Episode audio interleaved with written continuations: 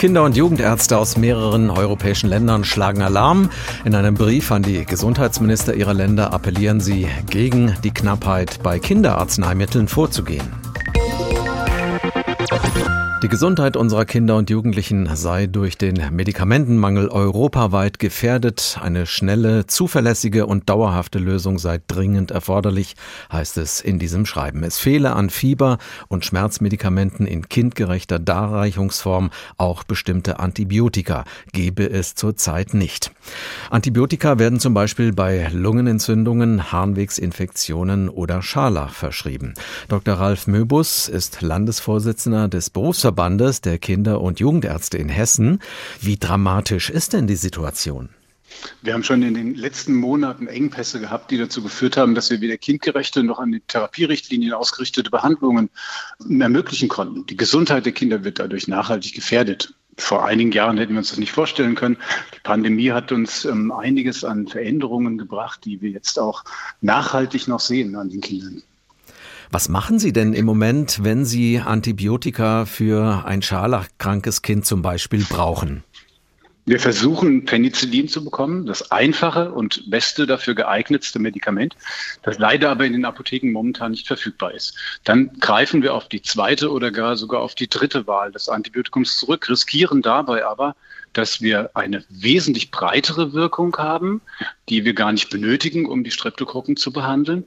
Oder aber wir gefährden natürlich auf Dauer und auf lange Sicht unsere Möglichkeiten, Resistenzen gegenüber Antibiotika vorzubeugen.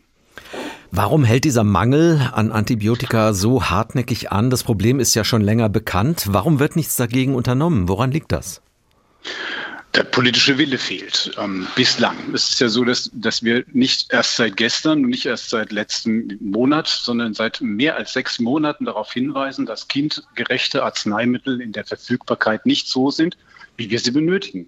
Wir haben ein großes Problem gehabt mit Antipyretika, also Medikamenten gegen Fieber, gegen Schmerzen. Diese Säfte waren lange nicht verfügbar und jetzt ist der nächste Mangel entstanden, der auch seit mehr als drei Monaten bereits besteht, was Antibiotikatherapien angeht. Und wir sind damit in Deutschland nicht alleine, wir sind europaweit betroffen. Viele andere Länder haben sich unseren offenen Briefen angeschlossen, die wir mit dem BVKJ auch mit den anderen Fachgesellschaften initiiert haben und uns damit an die Gesundheitsministerinnen der anderen europäischen Länder gewandt haben. Bundesgesundheitsminister Lauterbach hofft auf sein Gesetz zur Bekämpfung der Medikamentenengpässe. Das ist aber noch nicht beschlossen im Bundestag. Glauben Sie, dass dieses Gesetz wirken wird? Das wird wirken, da bin ich sicher, aber es wird nicht kurzfristig wirken. Wir werden diesen Mangel nicht innerhalb von Wochen beziehungsweise ein bis zwei Monaten beheben können. Und ich sehe auch in den Vorschlägen, die aus Bayern kommen, jetzt momentan eher Fragezeichen als Lösungen. Bayern will jetzt nicht zugelassene Antibiotikasäfte für Kinder aus dem Ausland einführen. Ist das eine vorübergehende Lösung des Problems? Kann man sich da auf die Qualität verlassen als Arzt? Also zum einen weiß ich noch nicht mal, welche Antibiotika das sein sollen. Wenn es Antibiotika sind, die wir ohnehin zur Verfügung hätten, weil wir sie gar nicht benötigen, in der zweiten oder dritten Wahl gar nicht einsetzen wollen.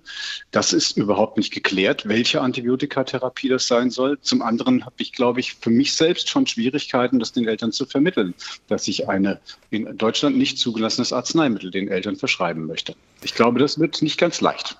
Was ist denn aus Ihrer Sicht nötig, damit dieses Problem des Medikamentenmangels behoben werden kann? Was würde denn langfristig helfen?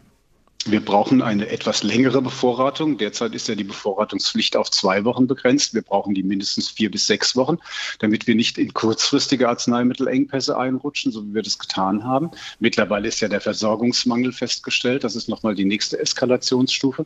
Wir können uns nicht auf Liefersituationen verlassen, die irgendwo im Suezkanal stecken bleiben.